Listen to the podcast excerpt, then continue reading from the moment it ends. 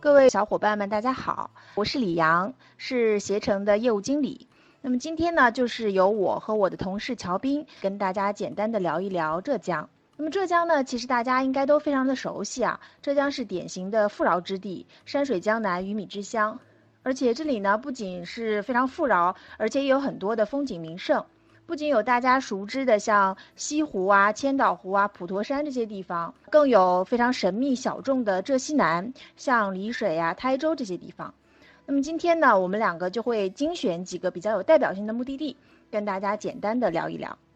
那么首先呢，想跟大家先聊一聊普陀山。普陀山应该大家都很熟，它是我们中国著名的佛教名山嘛。是跟山西五台山、四川的峨眉山，还有安徽的九华山是并称为中国的佛教四大名山的。而且这里呢，其实是四面环海的，所以风光也非常的漂亮，也被称作是第一人间清净地。其实，在这个咱们的跨省旅游恢复之后，普陀山其实是最先恢复起来的一个目的地。可能在二零二零年这个多事之秋，大家应该也都特别想去求求平安吧。那么普陀山呢，其实是一年四季都是非常适合前往的。当然，如果您的那个旅行重点不同的话，它适合的季节也是不太一样的。如果你是想去享受海水和沙滩的，当然是夏季最好，像七八九月份去都是非常好的。如果你的重点是想去吃新鲜的海鲜呢，那么十月份是最好的。如果你是非常虔诚的信徒啊，想去拜拜佛，那么可以选择农历的三个日子上岛。像农历的二月十九号是观音菩萨生日，六月十九号是菩萨得道日，九月十九号是菩萨的涅槃日，都是非常好的，非常值得上岛去拜一拜这样一个日子。那么虽然说普陀山是称为海上仙山，但是其实前往普陀山并不是一件非常复杂的事情啊。大家先到达舟山了之后，乘坐轮渡，大概十到十五分钟就能够到达普陀山了。那么，如果您是长途过来的客人，其实可以坐飞机。目前呢，像厦门啊、晋江啊、北京、深圳、上海、广州等等很多出发城市都已经开通了直达舟山的一个飞机。到达舟山的朱家尖普陀山机场，到达机场之后呢，大概车程十分钟就可以到达朱家尖的蜈蚣至码头。从码头。坐船大概十到十五分钟左右，其实就能够到达普陀山了。船票也是非常的便宜的，单程是三十块钱一个人。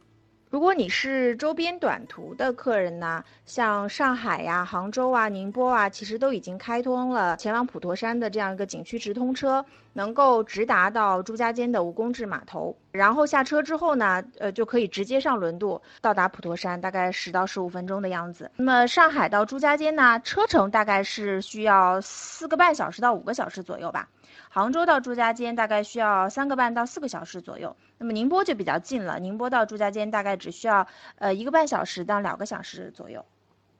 嗯，整个普陀山呢其实是分成了九大景区的，然后每个景区内又有很多的景点，景点呢相对是比较分散的。嗯，但是岛岛岛上的景点和景点之间其实都有接驳的公交车，所以如果你上山的话，呃，只需要遵守着从南往北或者是从北往南的方向游览的话是非常方便的。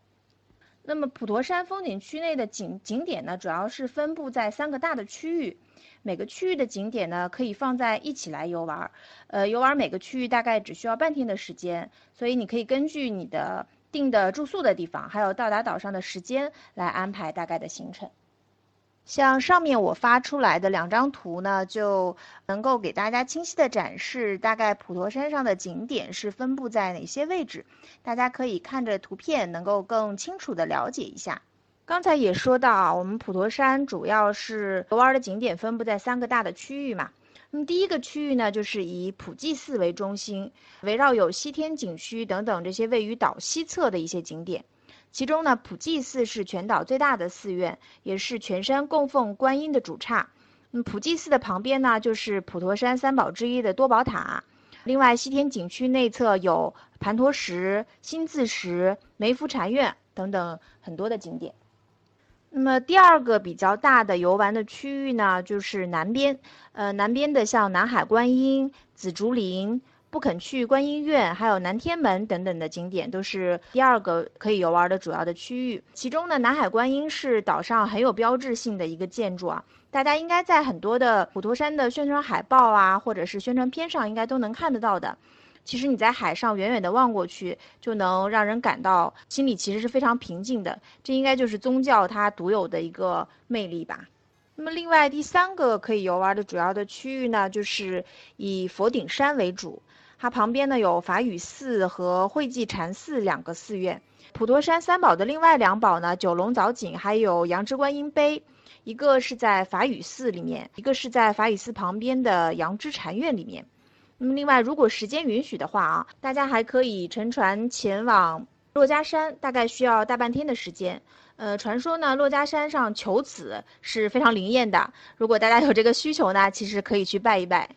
除了这些宗教景点之外呢，在岛的东侧还分别有两个非常好的海滨浴场。是千步沙，还有百步沙。在现在这个季节呢，大家去普陀山其实可以花大概半天的时间，或者是两三个小时的时间，到沙滩上去走一走、踏踏浪，跟孩子们在沙滩上一起玩耍，其实也是非常开心的一件事啊。千步沙呢是比较靠近法雨寺的，然后百步沙是比较靠近紫竹林附近的。如果喜欢看海啊、玩水的客人呢，可以安排一下时间前去。嗯，总体上来说呢，一般如果要玩普陀山的话，大概两到三天的时间就够了。需要在岛上住宿和吃饭的，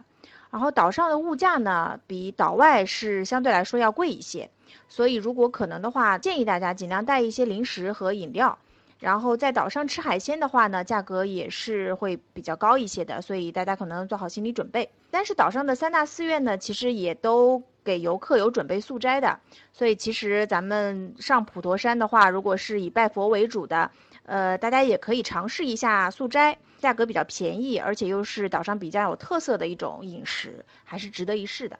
岛上的住宿呢，其实也有很多，像星级的酒店啊，像客栈啊、农家乐呀，各种标准的其实都有。不过一般的话，价格都会高于外面一点，而且在现在正好是普陀山的旺季嘛，所以价格也是比平常要更高一些，而且还需要提前的预定。所以如果大家有这个意向要去普陀山的话，需要提前做好准备，提前把这个呃车票啊、船票、门票还有酒店都准备好、预定好。